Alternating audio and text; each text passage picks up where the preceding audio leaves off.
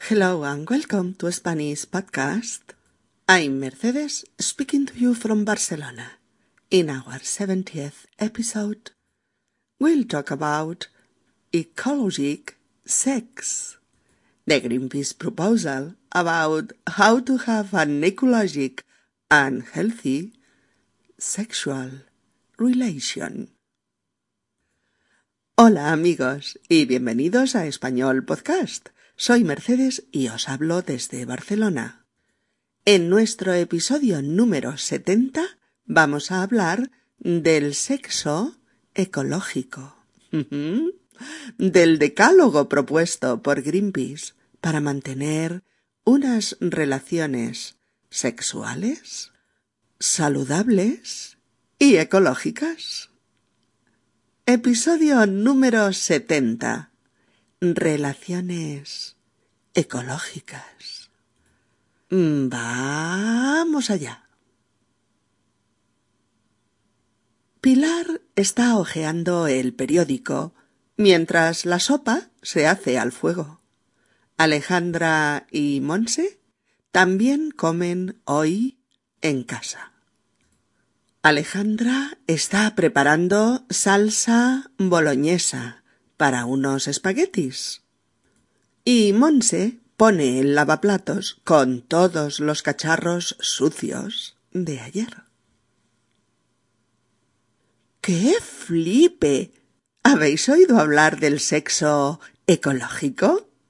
Mm, pues no, y francamente no sé si quiero. La unión de sexo y ecológico no acaba de sonarme bien. Oye, que va en serio. Es un artículo que recoge un decálogo propuesto por Greenpeace para una relación sexual verde.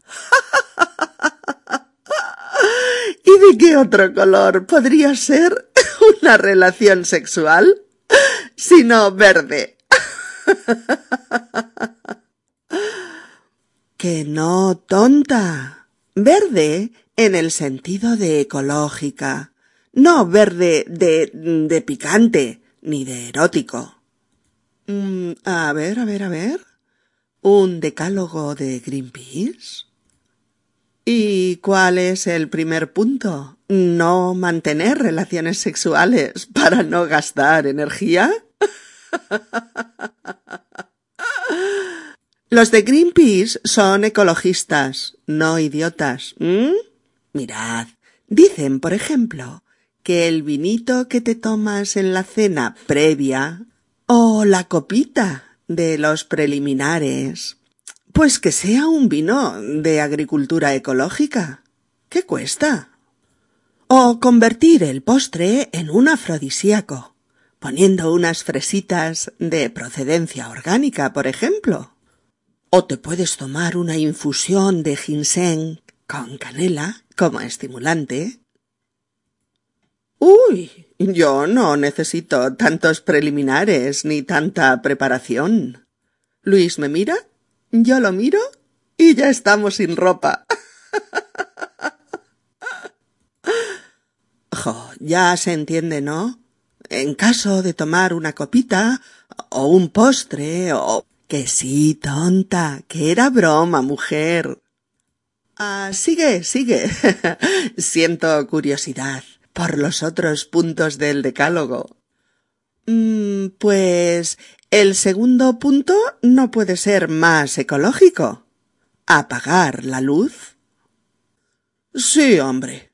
Nos hemos pasado medio siglo quitándonos de encima uno de los grandes prejuicios de la pareja, sexo, luz apagada, y ahora espera. No seas impaciente. Aquí dice que en su lugar se pongan velas aromáticas con aromas eh, sensuales que dan una luz mucho más íntima y sugerente. Mm, pero que sean velas de cera de abeja, sin parafina, que es un derivado del petróleo. Bueno, buscaremos velas de cera de abeja sin parafina y que tengan esencias eróticas. Mm, ¿Qué más? Ah, mm, bajar un poquito la calefacción, el calorcito de las velas y el que sale de nuestro propio cuerpo durante el intercambio sexual serán suficientes para estar bien. Uy, con lo friolera que soy yo. No sé, no sé. Siguiente punto. La lencería puede ser todo lo sensual y provocativa que quieras, siempre que esté hecha con fibras de origen orgánico. Y mucho mejor si es de algodón, lino, cáñamo. ¿Seguro que encontraré unas braquitas sexy de cáñamo? Seguro, las hay monísimas. Aquí lo dice bien claro. Lencería ecosexy. Mm, se trata de mirar las etiquetas de fabricación. Mirad, también dice que mejor si los muebles y el suelo del dormitorio, o, sea, la cama, eh, las mesitas de noche y el parquet, son de madera procedente de explotaciones forestales sostenibles, con el sello uh, FSC o PEFC. Bueno, el sello de garantía. Por ahí sí que no paso. Mi cama y mi mesilla son intocables. Y con los tiempos que corren, cualquiera se pone parquet. Mujer, se refiere a que si tienes que comprar un dormitorio, tengas en cuenta estas cosas. ¿Ya está el decálogo? No, no, ¿qué va? Mm, en caso de usar ah, preservativos, mejor que sean biodegradables.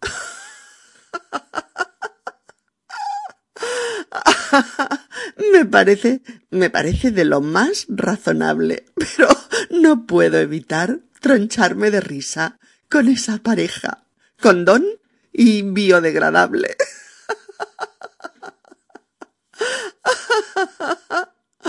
Ay. Aunque la idea me parece genial. Ah, para las que se autosatisfacen. Ah, ya. Mm. Recomienda consoladores y vibradores sin sustancias tóxicas, sin uh, organoclorados. Organoclorados. Jolín, qué palabreja.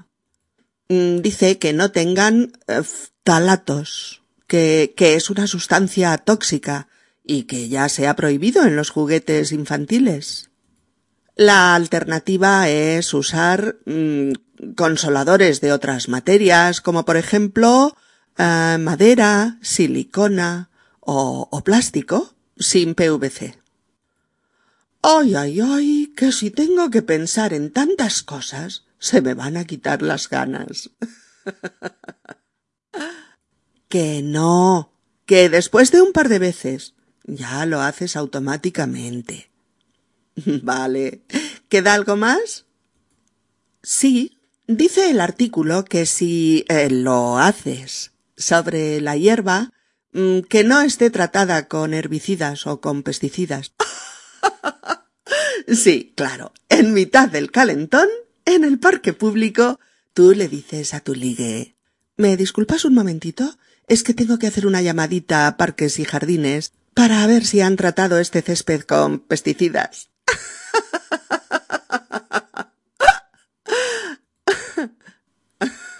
sí, tiene gracia. Bueno, eh, los dos últimos puntos.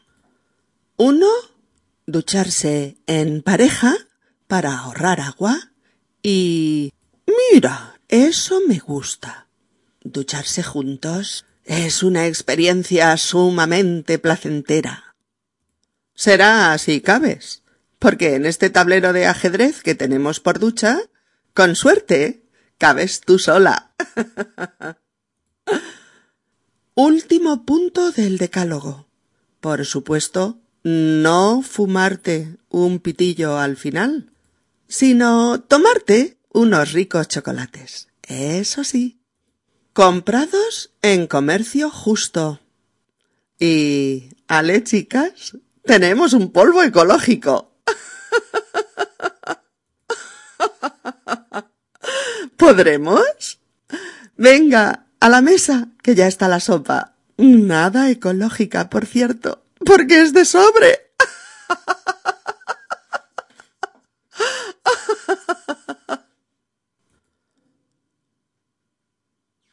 divertida situación, sí. Mientras ojeaba el periódico, ojear con H, de pasar hojas.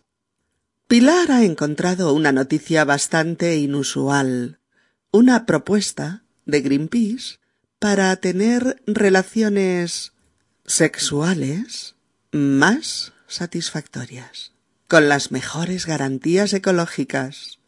El sexo ecológico. Pilar no puede evitar decir ¡Qué flipe! ¡Qué flipe! al ver lo del sexo ecológico. ¡Qué flipe! es la forma coloquial y joven de decir qué noticia tan sorprendente o increíble o no me lo puedo creer. También se dice lo flipo lo flipo. En el mismo sentido.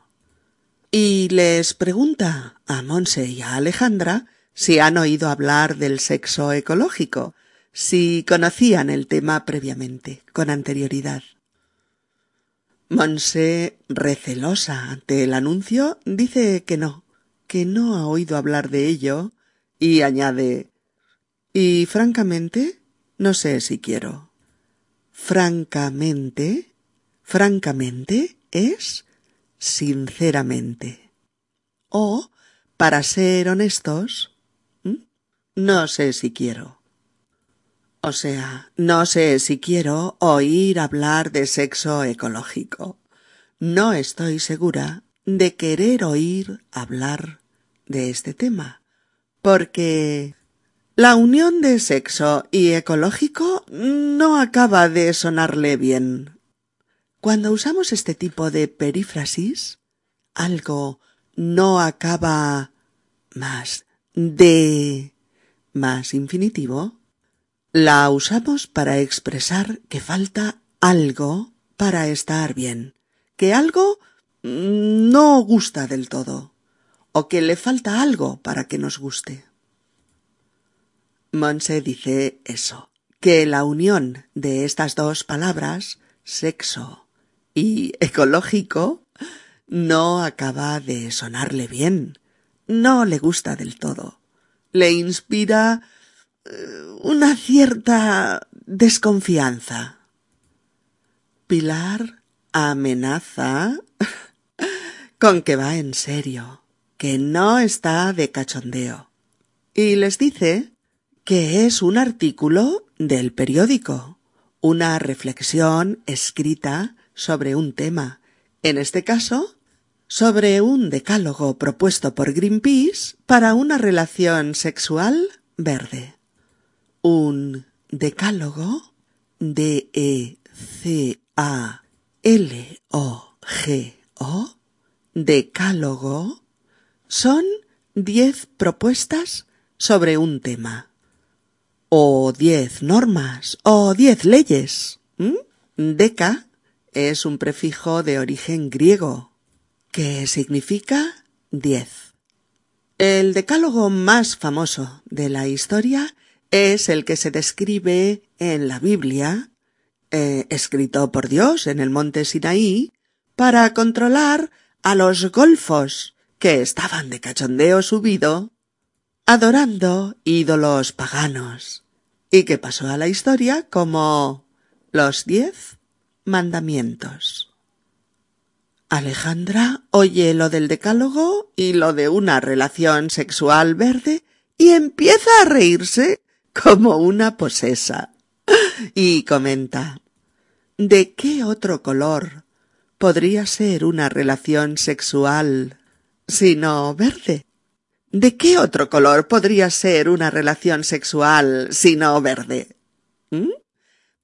Porque se refiere a que verde, V, E, R, D, E, verde, se dice de los temas eróticos, sexuales, picantes, etc. Un chiste verde, una revista verde, una película verde, etc.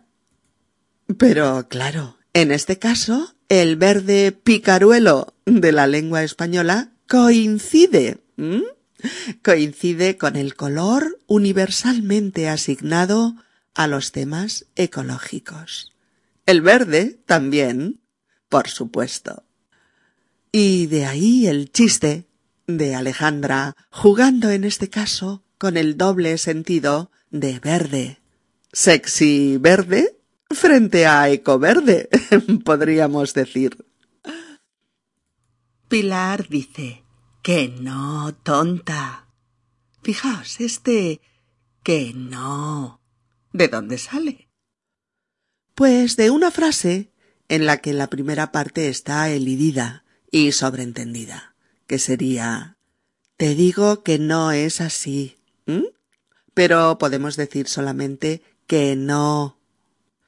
Y se entiende perfectamente que Pilar le está contestando a lo que ha dicho Alejandra y como repitiéndole, enfatizándole que no bromea.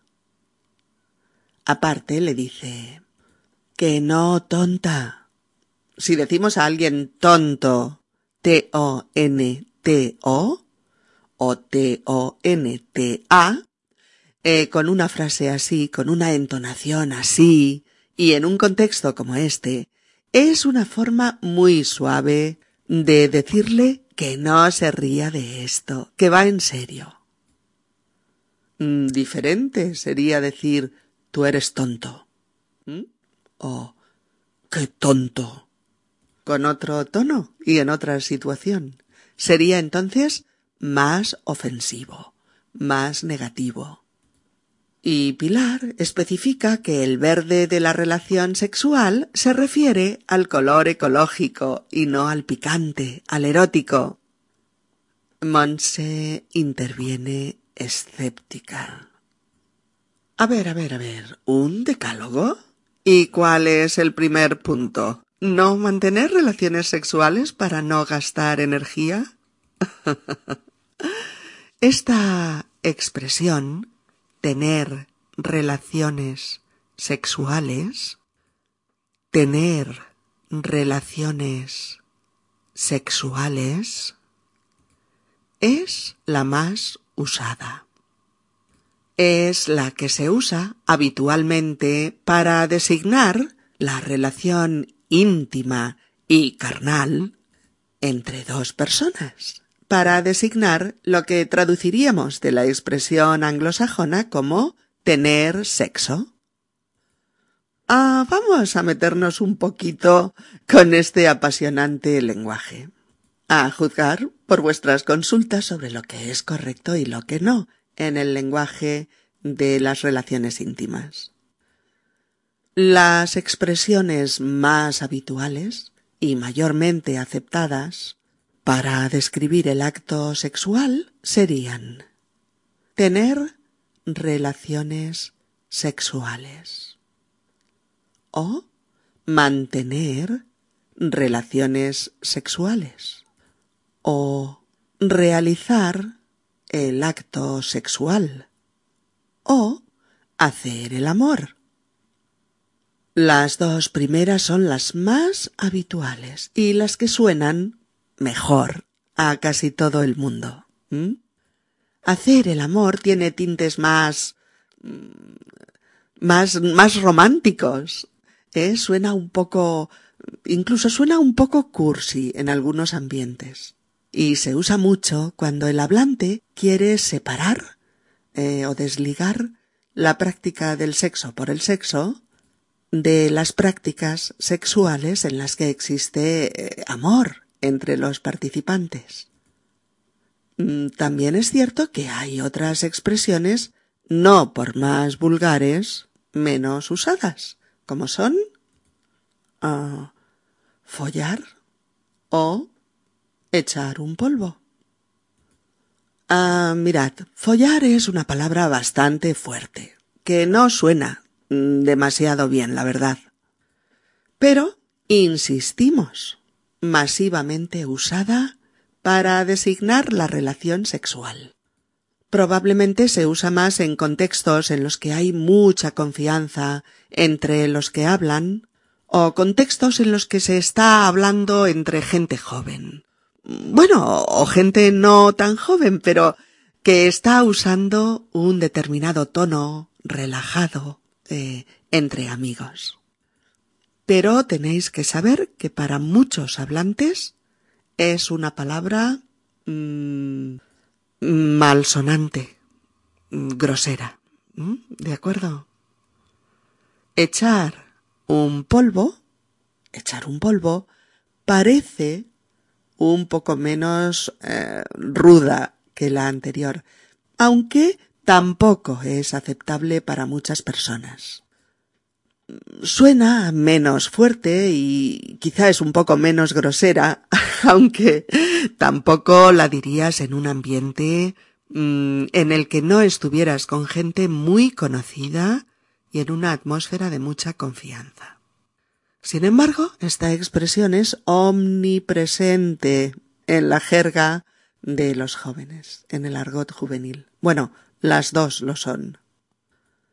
Hay otras expresiones como fornicar, fornicar o copular, copular o practicar el coito, practicar el coito. Pero estas tres últimas son muy trasnochadas, son como de otros tiempos, o pertenecen a formas un tanto rígidas de referirse eh, al sexo. Fornicar, fornicar suena un poco a maldición divina. Parece una de esas escenas de las películas bíblicas en las que Jesús coge un látigo y pone a caldo a los pecadores de la plaza pública al grito de Viles fornicadores, seréis castigados por vuestra lascivia o cosas así. Eso de fornicar no se dice mucho, y cuando lo encuentras en un escrito o se lo oyes decir a alguien, mmm, suele pertenecer a formas de hablar un tanto encorsetadas, ¿eh? incluso en tiempos en los que una de las series de televisión que arrasan audiencias se llame Californication. bueno, vamos con copular. Copular suena a documental de los canales de National Geographic, cuando el león y la leona se van a un apartadito y copulan. Ay, se lo pasa uno muy bien con un episodio así. Parece, copular parece estar más ligado al concepto eh, de la procreación, ¿eh? y de cualquier forma suena un poco raro en nuestros días. No sé, yo lo veo un tanto en desuso. No me imagino a ningún chaval jovencito diciéndole a su chica ¿copulamos? Porque la chica saldría corriendo despavorida y luego se troncharía de risa al acordarse, ¿no? y, y practicar el coito pues también parece más de la generación de los abuelitos que de las actuales, ¿no? Pero bueno, hay que saber a qué se refiere si se oye en una conversación o se lee en un texto. Es una expresión un tanto artificiosa e inusual. Por eso nos hace tanta gracia a los españoles cuando vamos de turistas a San Francisco y nos enseñan la Kite Tower. no sé, no sé qué pensamos, pero pensamos mal. bueno, ah, que no se nos olvide, que no se nos olvide. En Latinoamérica, el término más común en una gran mayoría de países para designar la relación sexual es coger. C-O-G-E-R. Coger. Un inocente y santo verbo en el español de España, pero es así. Bueno, en Latinoamérica también se usan las expresiones que hemos comentado en primer término. ¿eh? Tener relaciones sexuales, que es una de las más comunes para referirse a la práctica del sexo entre dos personas, y hacer el amor en el sentido que hemos comentado más arriba. ¿De acuerdo? Bien, decíamos que Monse había intervenido para preguntar si el primer punto del decálogo era no mantener relaciones sexuales o no tener relaciones sexuales porque así no se gasta energía. Pilar le dice muy seria que los de Greenpeace, que los activistas de Greenpeace son ecologistas, no idiotas y jamás propondrían una idiotez como la abstinencia. Y Pilar les lee las primeras propuestas. El vinito, diminutivo afectivo del vino, de la cena romántica previa, o de los preliminares. Los preliminares son los rituales previos al acto sexual. Pues que ese vinito sea un vino de agricultura ecológica, agricultura sostenible, sin pesticidas, lo más natural posible. O que, en lugar de tomar un postre sin más, prepares uno con con cositas afrodisíacas, como unas exquisitas fresas de procedencia orgánica. Ahí es nada. O que en lugar de café te tomes una infusión, una bebida caliente, en la que han dejado su quinta esencia estimulantes como el ginseng o la canela. Mmm. A Monse todo esto le parece complicado y declara no necesitar tanta preparación ni tantos preliminares para hacer el amor con su novio. De hecho, expresa de una forma muy gráfica la agilidad de ambos para pasar a la acción. Luis me mira, yo lo miro y ya estamos sin ropa. A Pilar le parece súper interesante lo que está leyendo y no acaba de entender el cachondeo de Monse y Alejandra. Por eso protesta diciendo Jo, ya se entiende, ¿no? En caso de tomar una copita o un postre o y Monse le dice cariñosamente que sí, tonta. ¿Qué es? Pero claro que lo entiendo, mujer, que era broma. Alejandra anima a Pilar a seguir con el artículo para conocer los otros puntos del decálogo del ecosexo. Y Pilar dice que el segundo punto significa un gran ahorro energético. Porque nada hay más ecológico que apagar la luz. O sea, hacer sexo a oscuras. Ahí sí que le han tocado la fibra sensible a Alejandra, que protesta enérgicamente. Sí, hombre. Que aquí, dicho así, es como ni hablar o de eso nada. Oh, solo faltaría. ¿Mm? Y añade, nos hemos pasado medio siglo quitándonos de encima uno de los grandes prejuicios de la pareja, como es sexo, luz apagada, y ahora. Alejandra recuerda cuando el sexo estaba bajo la mirada represiva de una sociedad puritana y cerrada, y también bajo la mirada condenatoria de la Iglesia, y había que hacerlo a oscuras y casi con culpas. La sociedad española evolucionó, maduró y encendió la luz durante la relación sexual para disfrutarla mejor. Y ahora... Pilar la interrumpe, le dice que no sea impaciente, que hay una propuesta alternativa a la oscuridad.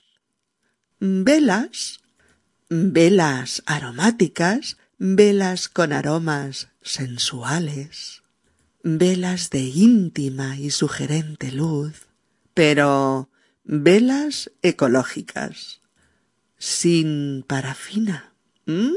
Sin parafina, porque la parafina es un derivado del petróleo. Las románticas velas dan luz y un poquito de calor.